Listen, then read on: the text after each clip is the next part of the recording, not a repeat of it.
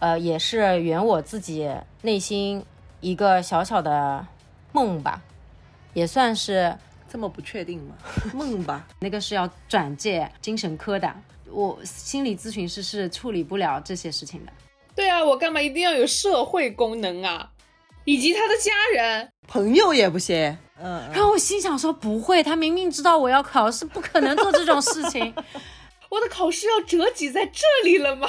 我不是菜鸡，我怎么是菜鸡呢？我很可以，好不好？我就开始点。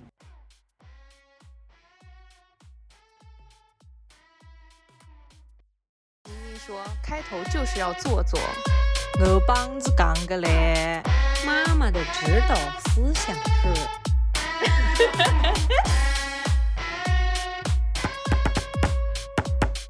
大家好，这里是宁宁开门。Hello，大家好，欢迎收听本期的宁宁开门，我是凯子，我是宁宁，我是西西。开心也是一天，不开心也是一天，希望大家开开心心每一天。呜呼呜呼！为什么突然的欢呼啊？只有五二零是一个很快乐的日子呀。大家听到的时候已经五月，我们永远踩不到这个点，我就跟你说。One week later，至少，我们真的要搞一个那个，就是所有的节日的 timeline，然后我们要提前去录一些相关的内容。我就这么说啊。可是没办法，可是宁宁的考试就是在五二零呀。你先跟听众朋友们说一下你考了什么试。好的，今天大家放心，也不会是我的主场的，中间一定会有。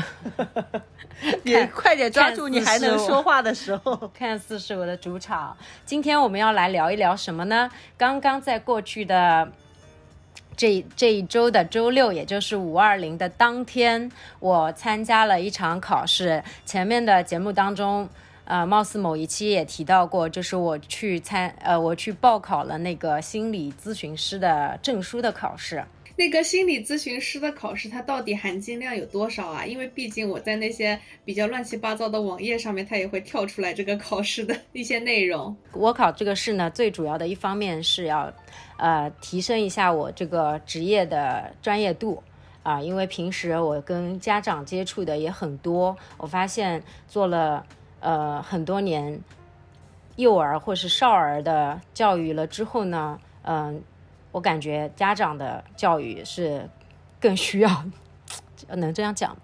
可以啊。家长的教育是更需要的，也不能叫教育吧，只能说叫探讨或者说呃学习。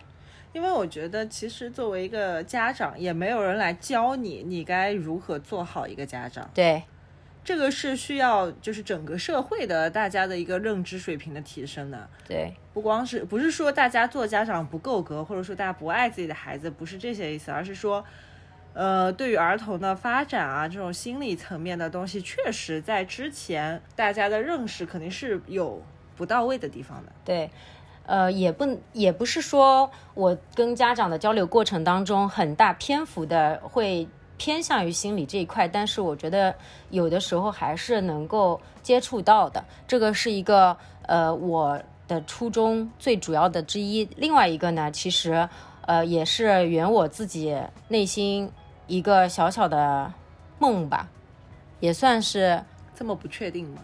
梦吧，怎么说？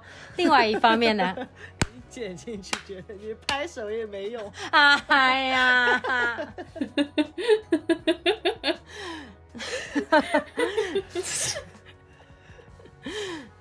对，也是有一个小小的私心的。其实呢，在我青少年时期，呃，我有过依稀零零散散的星星点点的小理想，是三个方向。其实我我想过的，动过脑筋的，就是想过做律师，然后想过做财经，所以我读的专业也是经济学。然后呢，想想着走，哎呀，财经、金融或是一些那种方向。那当当年就是没有坚持走这条路，然后这么些年做了教育呢，当中还没有心理学哦，有心理学啊，就没是说，你刚只说律师和财经，梦吧，别拍了，不会给你剪掉的。就是还有一个就是心理咨询师。啊啊，港片看多了吧？有可能，嗯，嗯，可能真的是我我我那个年代的很多的那种影视作品里面，这三个角色好像挺多的，嗯啊、然后警察呢，在我小学之内就已经被毙掉了，是因为我呃家族遗传近视眼还蛮深的度数，你小学就近视了，小学就近视了，我小学就五百多度五百多，，对，近视眼不能做警察啊。要激光，我不敢。对，所以我就去报了一个这个，然后回答西西含金量，呃，西西刚刚问的那个问题，这个证书到底有多含金量呢？只要是你报考的是，呃，正规的渠道，呃，通过正规的机构，因为现在国家那些心理咨咨询师的证书。好像已经没有办法，你自己在社会上随便自己去报考，要通过一个呃一些他们背书的机构，然后通过机构报考，然后参加机构的初初步的培训，然后还有一些就是在报考考试之前，你需要完成机构的很多的家庭作业，其实也是小考的形式，然后模拟考试等等，你才可以去参加这个考试。这跟含金量有什么关系啊？你首先是你要在这些正规的渠道去通参加这个考试，然后拿到这个证书。那这个证书首先的初步的含金量是有的，再其次的是是它是一个真的证书。啊，西西说的那种小网小网站上跳出来的一些，首先如果它不是真的的话，它就谈不上含金量那。是诈骗。不一定是诈骗，就是它也有各种各样的那种不是中科院发的证书。然后你取得了这个证书之后呢，它的含金量仅限在理论的层面，就说心理咨询师这个呃领域里面还是有很多很多实操的，不管是流派，有些流派里面的一些专业的技术操作呃技能等等，你还有很多条路可以走，以及很长远。这个证书只是很多条路可以走。这个证书的含金量，就是说仅限于一个呃比较专业的敲门砖吧。你这么大年纪了，复习的过程当中有没有觉得挺吃力的？是挺吃，是真的挺吃力的。而且我每每等有点看书，就是有点撑不住，眼皮有点耷下来的时候，我都还在给自己鼓励。自我庆幸的那种方式，就是说还好还好，我这些年做的工作呢，多多少少跟这个书上的有一些东西有一些相关，我是听得懂的。但凡我要是再就是再门外汉一点，我感觉以我这个年龄，你要纯用曾经语文的理解能力去呃听这个课的话，我觉得我现在的那个这个精力真的是不太跟得上了。再加上你还有阅读障碍，对现在我有点慌了。哎，你会要用那个手指指着读吗？我好在于我我报的是网课。我报的是网课，我们那些呃，当然你就算报线下课，你也是可以听啊。就是我，但是网课的话呢，真的不需要。我听第一章的时候，我认认真真收拾了我的那个办公室的桌子。我想，哎呀，那个架势啊，书翻好，笔记本在旁边放好，黑笔、红笔放好，然后呢，打开我的那个网课，网课那个第一第一章啊，听记啊听记记 记到第正常通太大了，发现。发现阵仗太大了，然后发现我根本来不及像我想象的那样记随堂笔记，然后我还要划书上的概念。其实听新课的时候，第一遍重在理解吧。对，他也不跟你说，哎，现在大家不用记笔记啊，大家看着书跟我学就行了。怎么会呢？老师就是在讲啊，他那个录播课，他就是跟跟着书上的知识点，他正常的在讲，他没有跟学生的任何的互动啊。后来我就合上了我的笔记本哦，啊，然后盖上了我的笔帽 要想这么细哦。啊，然后然后真的呃，当然一句话概括就是说，我想想，我还是光听吧。我就是只是在听他讲课，我也不翻书。我一开始还翻翻书的，我不知道这一集要录到什么时候才能够录完，这么久了还在还在听第一遍网课记笔记的这个流程中。你要原谅他，因为他已经太久没有考过任何的试了，这一切对他来说是一个新鲜的体验。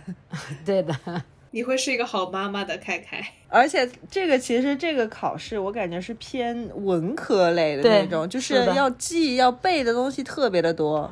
都是要记要背的东西，不是叫特别的多。它有什么要计算的东西吗？没有，它没有。哦，有的它有量表里面的分数要再加加减减，一百以内，不用没有一百以内，十以内的加法，还没有减法。好的。嗯哎，，下一个问题是啥来着？啊，就是你你你备考过程当中，你自己觉得有没有什么让你颠覆认知的？就学了心理学之后才说啊，原来这个东西是这样的，颠覆常识的，有没有？我印象最深刻的就是就是那个关于自我的部分，可能放在书里，在这一章节的概念里面，它跟我们平时一直挂在嘴边上讲的那个概念不太一样。唯一颠覆我的就是这个地方，其他到不了颠覆，嗯就只是说，只是说哦，让你更清晰了。这些东西好像是是这么回事儿，而且就是说，可能解释的更细致了一点。平时咱们说这个人特别的自我，其实就是说这人特别的自私，呃，大概类似这样的意思。，对以自我为中心，这个人很自我。对，不顾别人的感受，那书上对于自我的定义是什么？书上对于自我的定义，它就是一个形容你自己呃这本身不有吗？你读一下。来，这不有吗？这不你 翻在这老久了，还不 还在那边磕磕巴巴的解释。书上是这样子的，它不是有一个自我单独的概念的存在，它自我这个这个词，它出现在就是弗洛伊德的那个精神分析流派里面。它首先去形容人的一个结构，人格的一个结构，sorry，就是人格的一个结构，它比较呃简易的分化成了一个三我结构。首先是本我，第二个是自我，第三个是超我。嗯，这三个东西就是一个什么概念呢？本我是最底层的，就是人最原始的无意识的本能，我们可以把它理解成很多本能的我的部分就是饿了要吃，困了要睡，这个就叫本我。啊、对，本我里面的一部分，本我里面的一部分就是本我会有这些意识和感觉和情绪。然后自我呢，它是第二中间层的，就是它上，你你们可以理解为他人格稍微高级了一层。然后呢，你不是说自我本我没有高级之分吗？就是圆不回来。不要打断我，不要打断我。自我它是从本我中间分化出来的，受现实制约的那个部分。嗯然后这个地方我便于自己理解呢，当时我我自己括了个括号，就是它指的就是说我想要，但是呢，却也不是很确定能不能做成，就它会有一些思考在里面了。然后呢，超我呢，它是最高层次了。当然，这个高其实，呃，我这么理解也不是说高低的高，可能说就是一种信念上面的，比如说社会道德、社会公德，它高于一个小我这么一个概念，所以他觉得超我是比本我要高级的，是这么一个逻辑，高层次的。超我里面涵盖的所有的东西，就是道德，代表着人格，就是伦理呀、社会规范啊那些等等。有些事情我想要的，但是呢，到了超我的部分的里面的逻辑就变成了，但是不知道应该不应该。然后是我自己想要的。通过你的知觉、你的理解、你自己的解释，留在你超我的部分的嗯，理解，这个能理解了吗？如果你没解释错的话，我没有。解释错啊，你自己看书啊。然后为什么说这里的自我的概念有点颠覆我平时就是对这个词的标签呢？平时我们经常用说一个人自我，好像更多的用到这个词的时候是一个贬义的。这个里面呢，其实呃不是这样子的，甚至于说一个人自我的强大才是很好的一件事情。所以他这个有没有一个，就是比如说弗洛伊德有没有推荐大家一个比例？你应该有百分之多少的本我，百分之多少哦，的弗洛伊德他没有。大家百分之多少的超我，是一个比较合适的平衡的关系。没有没有，他不是在去，他并没有去定义。喏、你看心理学还有一个概念，我看完整本书下来，我觉得它真的就符合平时经常我们能听到的人格。人格，人格，不管你是哪种特性什么的，没有好坏对错，就是他不可能给你这种比例的。OK，然后给你一个很量化的东西，去证明啊，如果你达到了这个比例啊，你就是好的、啊，你就嗯怎么样？他他在所有心理学的解释里面，他都没有好坏，只有在唯一这两本书两里面会出现量化的，那就是那些量表了。嗯，那只是去测量你到底有没有偏离一个正常值。请问，如果没有好坏的话，那什么叫心理障碍呢？什么叫就是人格障碍呢？人格障碍它也不是用好坏的概念来解释的。所以有障碍也不也也不是坏事。你们在强扯语文、抠字眼，我意识到你们在抠字眼。我刚刚解释的还不够严谨，就是说人格障碍这件事情，你非要去论好坏，或者说自我与不自我等等这些有的没没的平时的那些标签，任何心理学里面论的好坏，它都是在说对你自己不好。再极端一点。你要非要论好坏案，件哎，你造成刑事案件了，你要去攻击别人了，你要造成社会影响了，你要去违法犯罪了啊，那这个是肯定是不好。插一个那个知识点，人格障碍这些不在心理咨询的范畴之内你这个不是应该第一个说吗？啊、那个是要转介精神科的。我心理咨询师是处理不了这些事情的。那心理咨询师处理处理的都是什么事情呀？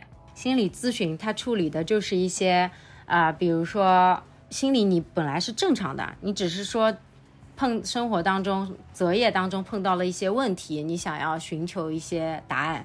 然后另外一种呢，确实我遇到了一些心理问题了，但是可能到不了心理异常，就是只是说心理不太健康。那你这个东西，你有在界定什么是好的和什么是坏的，什么是健康的，什么是不健康的吗？如果说健康的是有正常的社会功能的话，为什么一个人要融入社会才是健康的呢？我如果说就是一个比较自闭的小朋友。然后我跟我自己相处的很好，我就是没有发挥很大的社会功能，我就是一个不健康的人吗？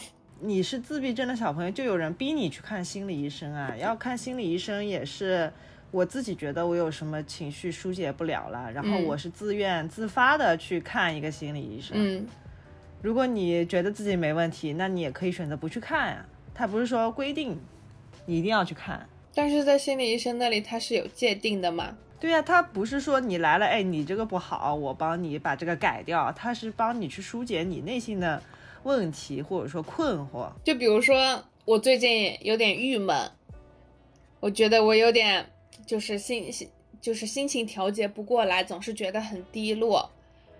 然后心理咨询师就会帮我分析我到底是发生了什么问题。就是那个蛤蟆医生，对对 蛤蟆先生去 看心理医生，对，是的，他就是一上来那个医生就问他，你为什么要来看心理医生？他就一一上来他是不知道他为什么要来看心理医生的，他说是我的朋友让我来看的，我也不知道我为什么要来看。他后来经历了好几次咨询之后，他才开始慢慢的意识到他自己到底需要什么。哦，以所以，所以他就是他说，如果是你的朋友让你来看，你自己都不知道的话，你可以选择不要来看的，就是大概就是这么一个意思。嗯，哦，make sense，这很合理，这很合理。对，人家你其实我听完你讲的这些，我自己最大一个感受就是心理咨询好像能够解决的问题不多，对我，我听到的也是这个。就范围有限。对，笑归笑啊，倒不是这个样子的。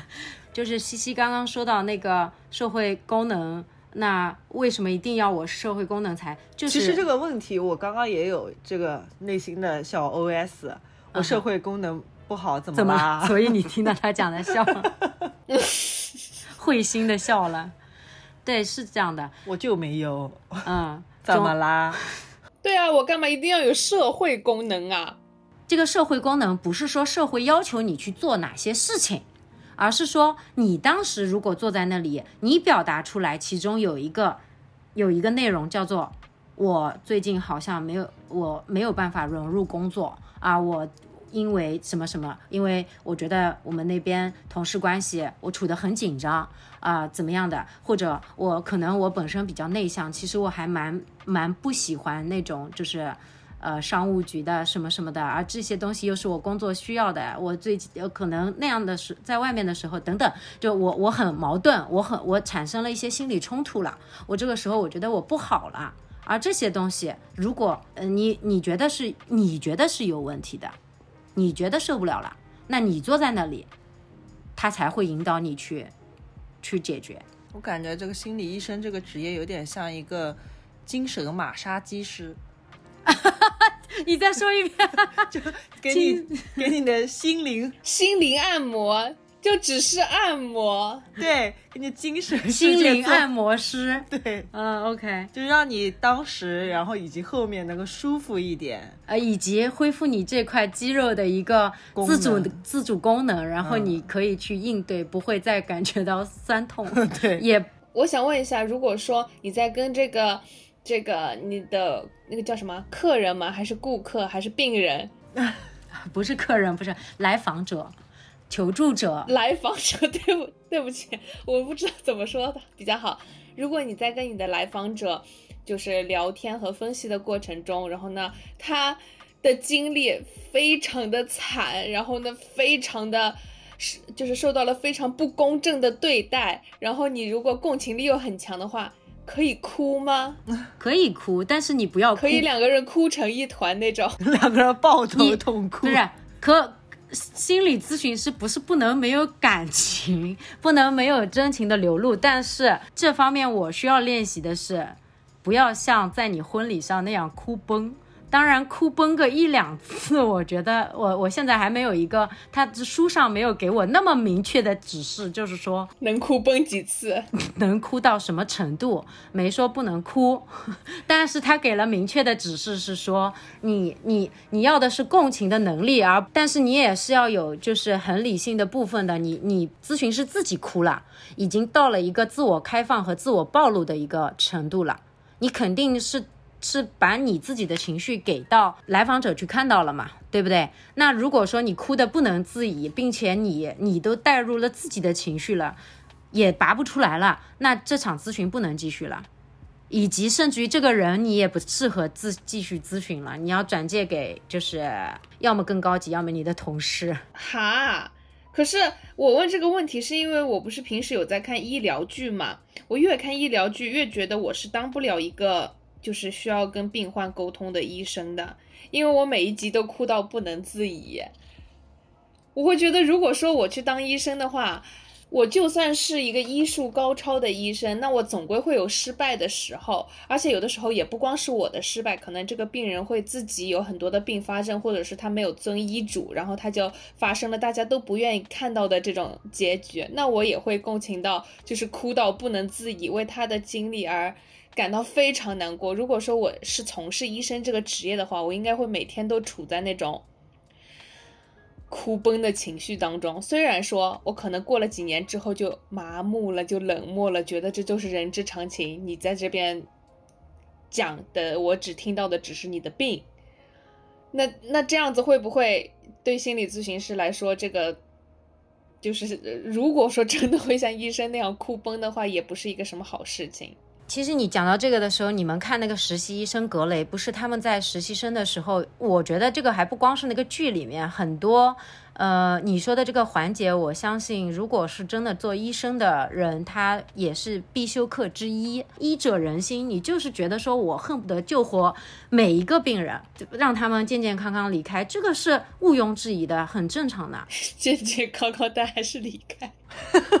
哎呀，烦死了！离开医院，出院，健健康康的出院，然后这是很正常的。剩下的剩下的事情就是说，如果你当你去做这个职业，有一面是你一定会让很很多病人康复出院，但是你也一定会碰到呃一定比例的不可挽回的、不可逆的事情。那实在帮不了他。对，就是说你要摆正自己的定位，就是我在这个里面的角色是医生，我是咨询师，我需要做的是什么，就是然后做自己该做的事情，是吗？对，我刚刚看这个书，嗯。我看它的目录，我想要找就是类似于那种作为一个心理咨询师的职呃职业素养、职业准则，比如说嗯一、不允许透露病人的相关信息，嗯，二、嗯有的呀，不要什么哎我没翻到哎在那哪里啊？个不在 这不一章允，许不许不允许跟客户谈恋爱。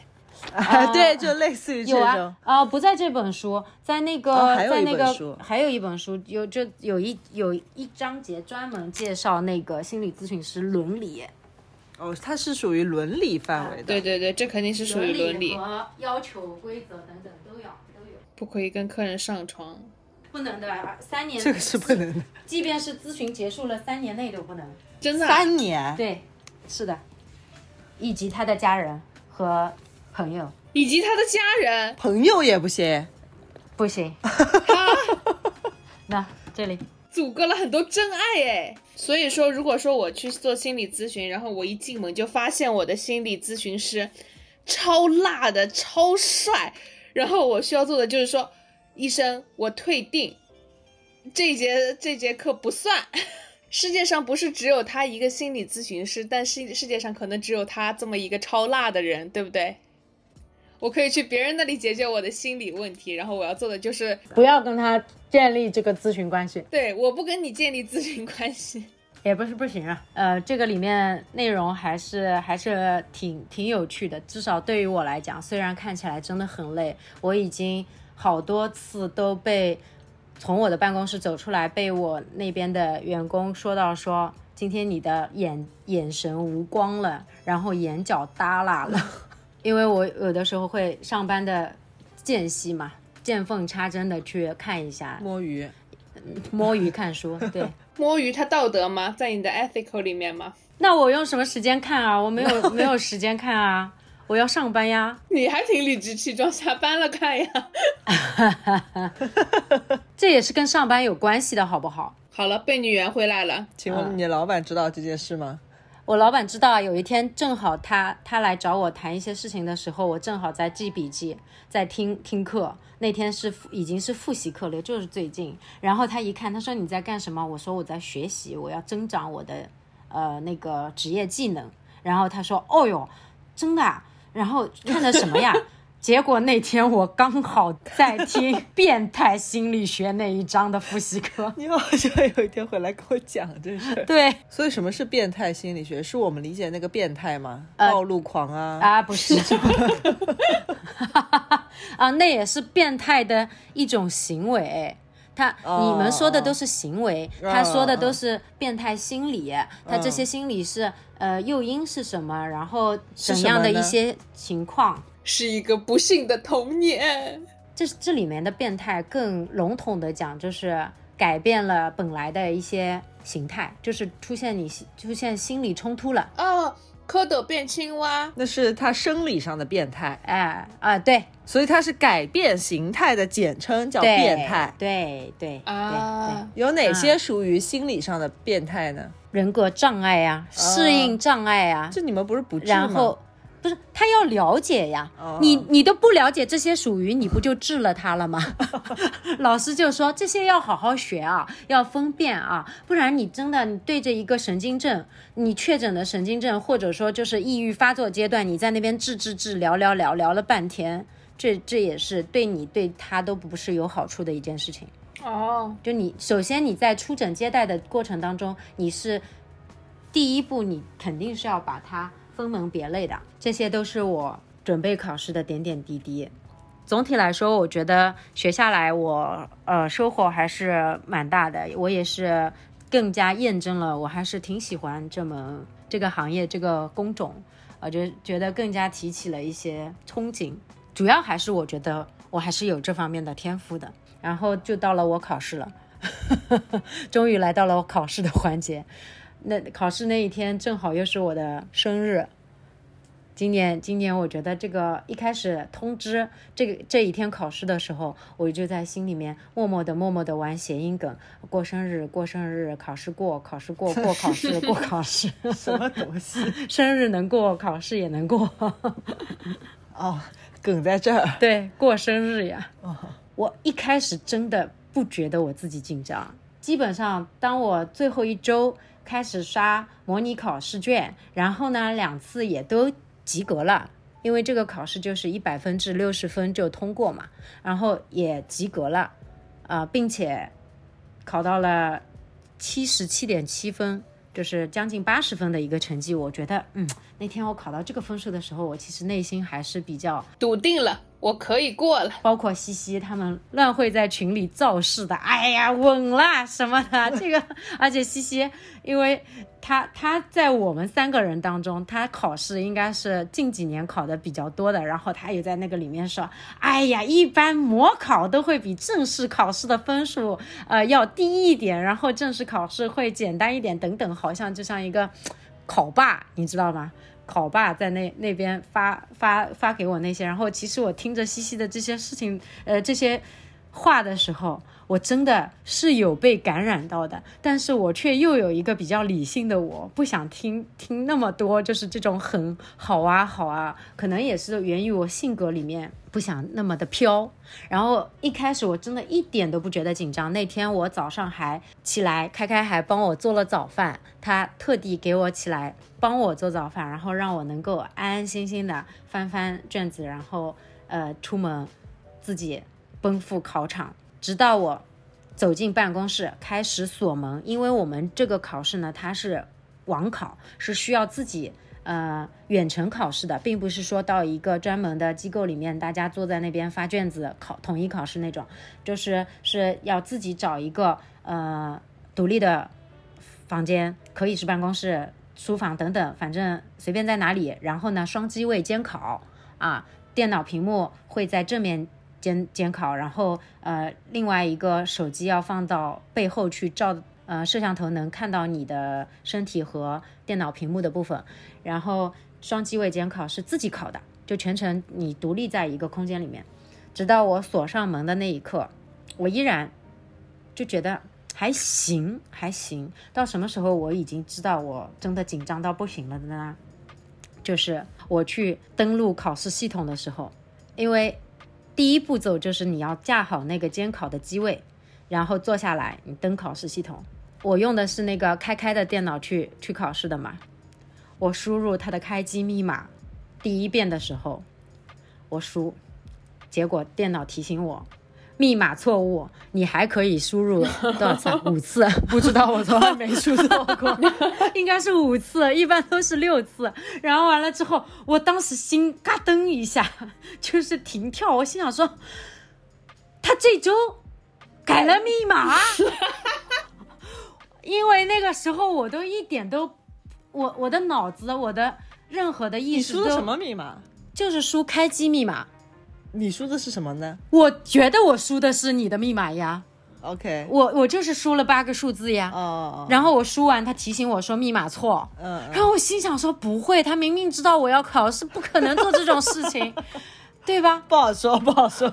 这个时候你你满脑子都是那些知识点，然后在心里面一遍一遍的蕊，一遍一遍的想说，哎呀，千万别考到这个知识点，说啊这个知识点我比较熟，然后正在想的这个的时候，咯噔，密码输错了，我的考试要折戟在这里了吗？就从这里就进不去了吗？这就不还行了吗不是什么难题的问题。不是那个案例题，我看也看不明白，而是说我电脑的密码都输不对吗？汗毛一错？我不知道为什么。所以第二遍就输对了。呃，第三遍，哇，你心里我当时我真的第第第二遍输的时候，我还是觉得非常的坚定。但是第二遍我为什么输错？我觉得，嗯第一遍我是肯定完全不知道的，应该是脑子一片空白，根本就手手输了个数，不是随便，我没有随便，我真的认认真真按了八个数字，但但是我可能是不太习惯那个横着的那个数字键。哦，啊、然后那个，而且笔记本电脑的那个宽度，那硬要分析的话，可能是就是按差了呗。嗯然后呢，第二遍呢，我知道肯定是因为我大脑一片空白，我太紧张了，我还是输错了。然后他再提醒我还有 还有几次的是，应该是四。然后我我其实我整个人在那边已经在抖了。然后我心想说不会啊，而且这个时候是不能往场外打电话的，你知道吗？哈，只有说不能往场外打电话。第一，你的手机你重新开始不就完了吗？已经开始考试了呀。哦，已经开始就是就是监监控你了呀，除非你对着，那也技术也没有教过我，如果你开不了你自己的电脑怎么办？就是技术只是教说你考试系统到一半发生什么问题，它有一个技术支持的按钮，然后你这没开机也没那个按钮呀。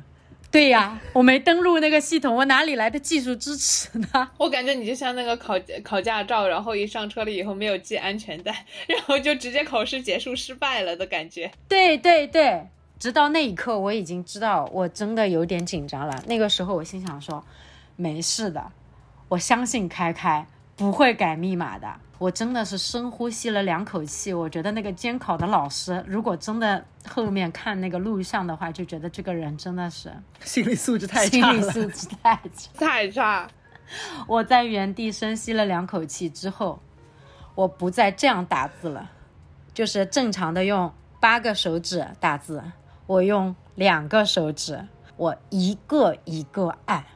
我心想说不会错了吧？等到他噔跳出来打卡那张脸的时候，因为开开的那个头像是打卡那张眯着眼睛的脸，我整个人 你就要虚脱我已经要虚脱了。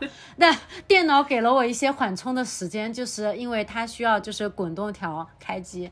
好，终于进到了那个考试系统，考试系统终于我的我的身份证也没输错，考试口令也没有输错，很顺利的进去了。当我看到那个倒计时一分多钟开始的时候啊，我可以松一口气了。然后等到他十九八七的时候，我都已经听到我的心跳的声音了。当时我心想说，我怎么这么菜鸡呀、我脑子里就跳出来这种画面和声音，真的太菜鸡了。然后等到我看第一道题，我都很空白的时候，了五遍，真的，五遍没有三遍。第一道单选题，差不多那个字符应该就只有十公分那么短一个句子，然后我真的没有冷静下来。这个时候，我又做了一件事情，把手不不不扶在鼠标上了，我的手心都已经出汗了。我心想说，我必须得要调整一下我这个考试的心情，我觉得没有必要。怎么怎么多久没有考试了？二十年。我得有，我是一零年考的那个人力资源社，好像叫社会工作者。哦哦，啊社工证。社工证，我那个时候是因为我要去那个 呃三年。一零年的时候，十三年，十三年，嗯，十三年，十三年也很久了，嗯人家小学都毕业了。快进一下好吧？我当时我就手心也出汗了，我心想说不能这样答题呀，我就开始拼命的回想，开开在旁边说我是个菜鸡，这有任何帮助吗？有帮助啊，把紧张的情绪转为愤怒了。愤怒倒不至于，就激活了我平时最常规的一个状态，就是我不是菜鸡，C，我不是菜鸡，我怎么是菜鸡呢？我很可以，好不好？我就开始点，哎，就开始很顺、很顺、很顺了。前面因为那个考试，它是一共有三百道题目，每呃十二组，每二呃每每组是二十五个题目，每二十五个题目，如果你点了提交确定，你就不能往回改了。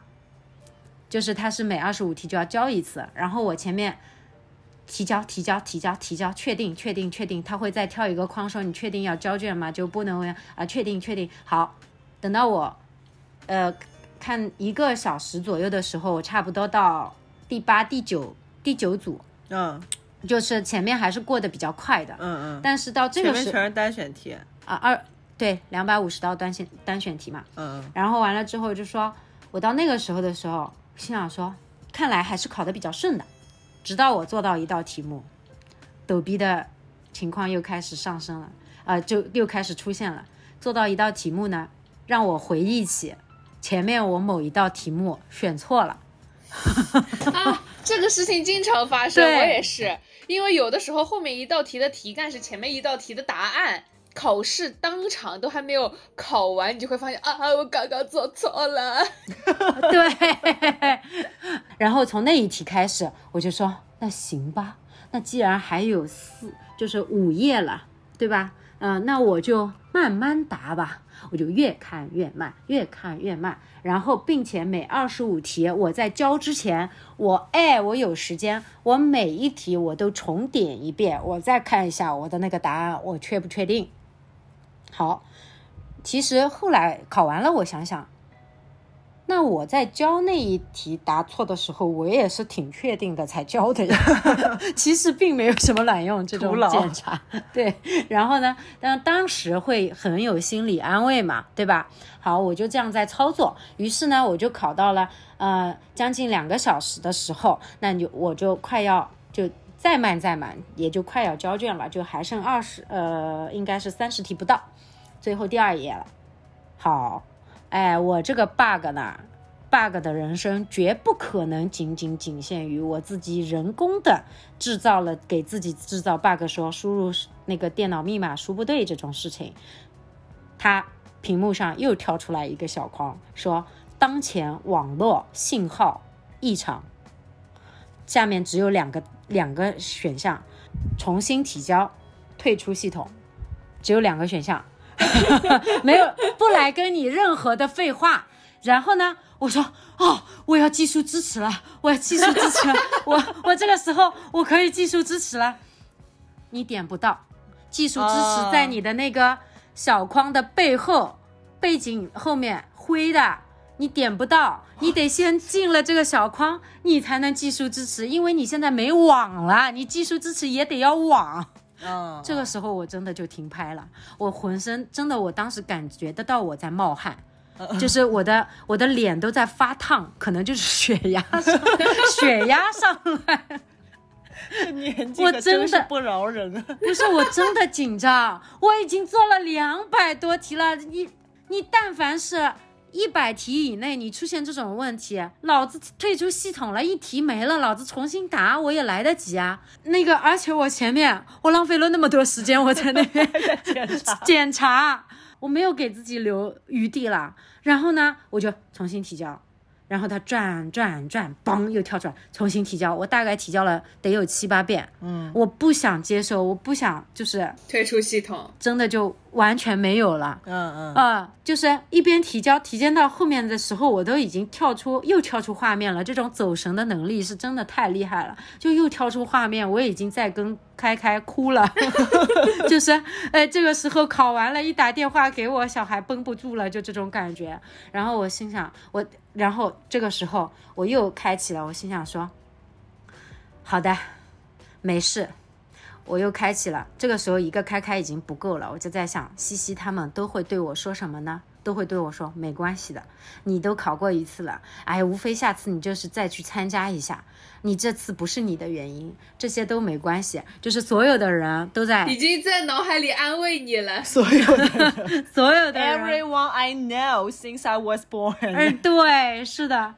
然后我说行了，我可以了，退出系统，没了就没了，没了那我就直接出考场了，那我也不 答了，因为肯定来不及。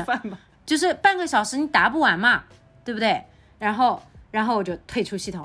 首先还要做到的是，我要去检查我的电脑到底怎么了。嗯嗯，结果我看到我的电脑的右上角那个那个弧线上面一个感叹号，就是就是真的就是断掉了。WiFi WiFi 断断了，然后 WiFi 我再去点它，再去点它，登不上了。我超级怕它跳出来，就是有的时候 WiFi 你跳出来了之后，你始终登不上。咱们不是有一个办法，就是忽略此网络，再重新输一遍密码吗？你不记得密码？我不知道中心的密码，而且我的考试规则是我不能出去要密码。啊，当然，我除非就是说我我对着后面的监控系统，我可以对着他讲，除非有人硬打我，啊，那个是一个可以对话可以对话，盘你可以。哦跟他说，因为有的人忍不住要上厕所的话，是可以去上厕所的。然后呢？然后完了之后，我就我就重连关掉，关掉那个 WiFi，重连三次，终于连上去了。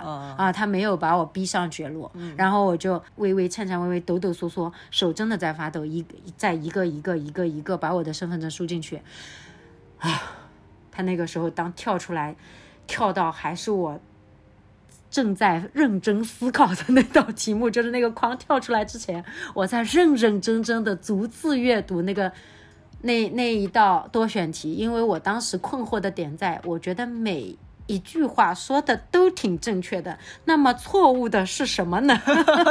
而且它还是个多选题，也就是说，它错误的不止一句啊！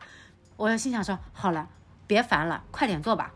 就是这样的时候已经没有再管了，所以那一个什么胆汁质多血质。